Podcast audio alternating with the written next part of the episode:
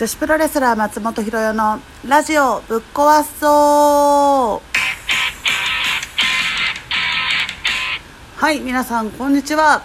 やりましたねソフトバンク。すげえ4連勝優勝でした日本シリーズね。っていうか4連勝どころじゃなくってえ何年連続？なんか10日本シリーズが12連勝らしくって。すごいですよね。12連勝。去年も4連勝で勝っててそれで8でしょ？ん？その前もってこと？すごいですね。ちょっとあんまり詳しくないけど。とりあえずすげえっていうね。昨日もあの優勝の瞬間とりあえず見たくって。でまあえっ、ー、と1回に巨人が1点取ったんですけどその後からもうすぐ取り返して。で結局9回であの巨人が1打同点っていう場面もあったんですけどもあえなく、はい、敗退となってソフトバンク優勝が決まってね、はい、ちょっとあのあんまりがっつり今年は野球見れてなかったですけど、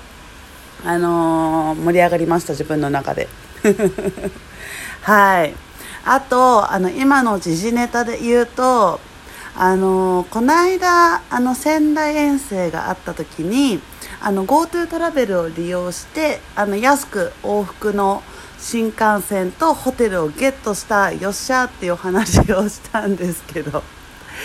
あの実はあの来月大阪遠征があるんですけどもこの間のそのトラベ GoTo トラベルに味を占めてあの大阪遠征も調子に乗って GoTo トラベルで予約したんですけどあのご存知かと思いますが、えーとまあ、新型コロナがやっぱり今増えてきたってことでねまさか GoTo トラベル大阪が除外されてしまって おーちょうどねそのあの今今週から3週間なんですかね。その間は、えーと、除外されるということで、えーと、予約したその旅行会社から その予約した料金に GoTo 分の料金を上乗せしてそのまま欠航するのかもしくはあのー、キャンセルするのかっていうね。キャンセルもまだちょっとはっきりしてなくってもしかしたらキャンセル料もかかるかもみたいなね。ちょっとねあのまだはっきり答えは出ていない状況なんですけど。はい。くそ。まあねこういうご時世なんでまあしょうがないんですけども人生山あり谷ありだなっていう。あのまあね昨日それが発覚して昨日はムキーってなってたんですけどまあ一晩起きたらまあねそうだよなという思いもありつつのね 悔しいけど、まあ、しょうがないですね。はいそんなこんなでまあその旅行ですね。旅行は、まあ、今はそのお仕事の関係でいろんなところに行く機会が増えましたけどあの昔はあの家族であの毎年あの年越しであの旅行に行ってたんですね。で毎年行くところが決まっていててあの飛騨。飛騨ですね。飛騨高山。岐阜県に毎年行ってました。で、えーと、スキー場に行ってたんですけどスキー場の真下にあの民宿があってもう今その民宿はなくなっちゃったんですけどその民宿がめっちゃいいんですよ。もう今どそういうのがどこにあるのか探すのもちょっとなかなか大変だと思うんですけどあのいろりがあるんですよね。いろりがあってであのそれぞれの部屋はもう本当に部屋しかなくって。でトイレもお風呂も共同。であの食事会場もあの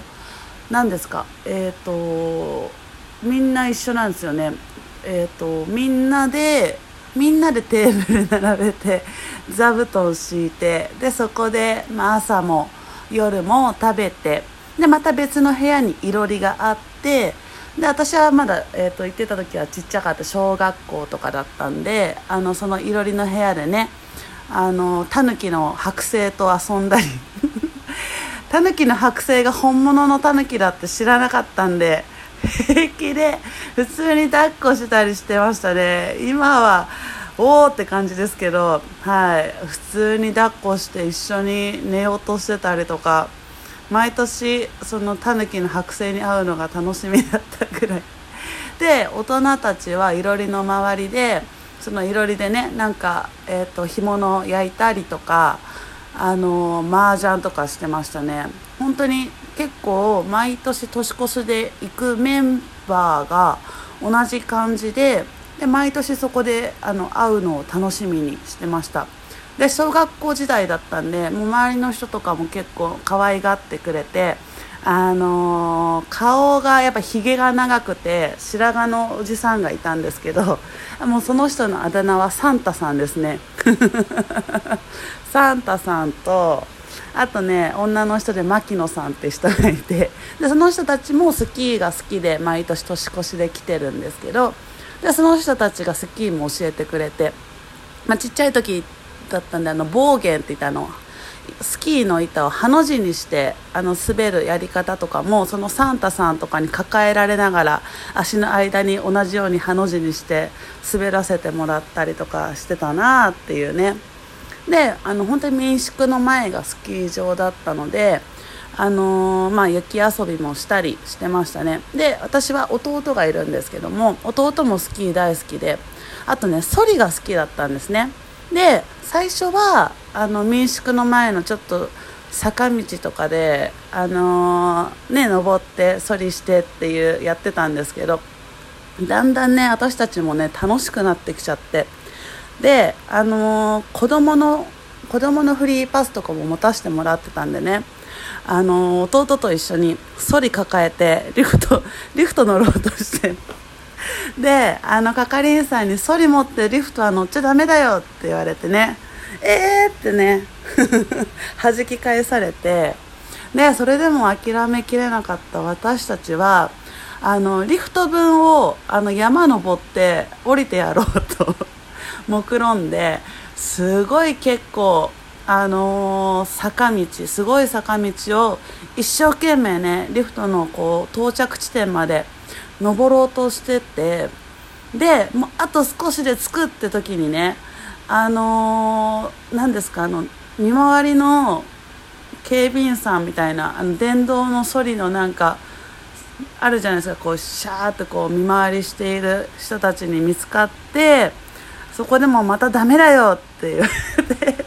超多分1時間ぐらいかけてあの必死に山登ったのにその人たちに連れられて下山させられるっていうね。結構はいそんなめちゃくちゃなことありましたね。そうですね。私はそこであのー、まあ、スキーも、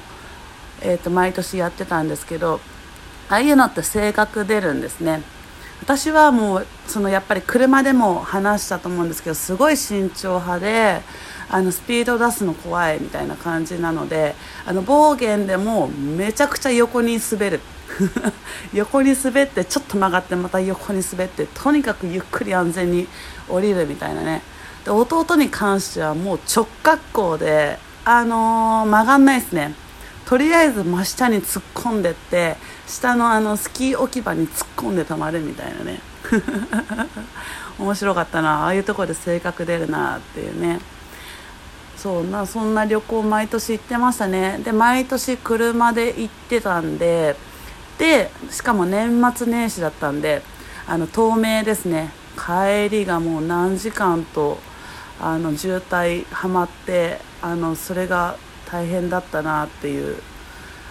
はいそんな思い出がありますね。スキーに関してはまあそれで子供の頃ずっと行っててで、まあ、しばらくして行かなくなったんですけど専門学校の時にもあのあったんですよ。実習がスキーの何かの資格インストラクターの資格か。それを取るためのあの合宿合宿っていうんですかね。なんかそういうのがあってで、えーと専門学校が2年生だったんですけど1年目にそのスキーの何級だかのインストラクターだかの資格を取ってで2年生の時にあの生まれて初めてスノーボードやったんですよね。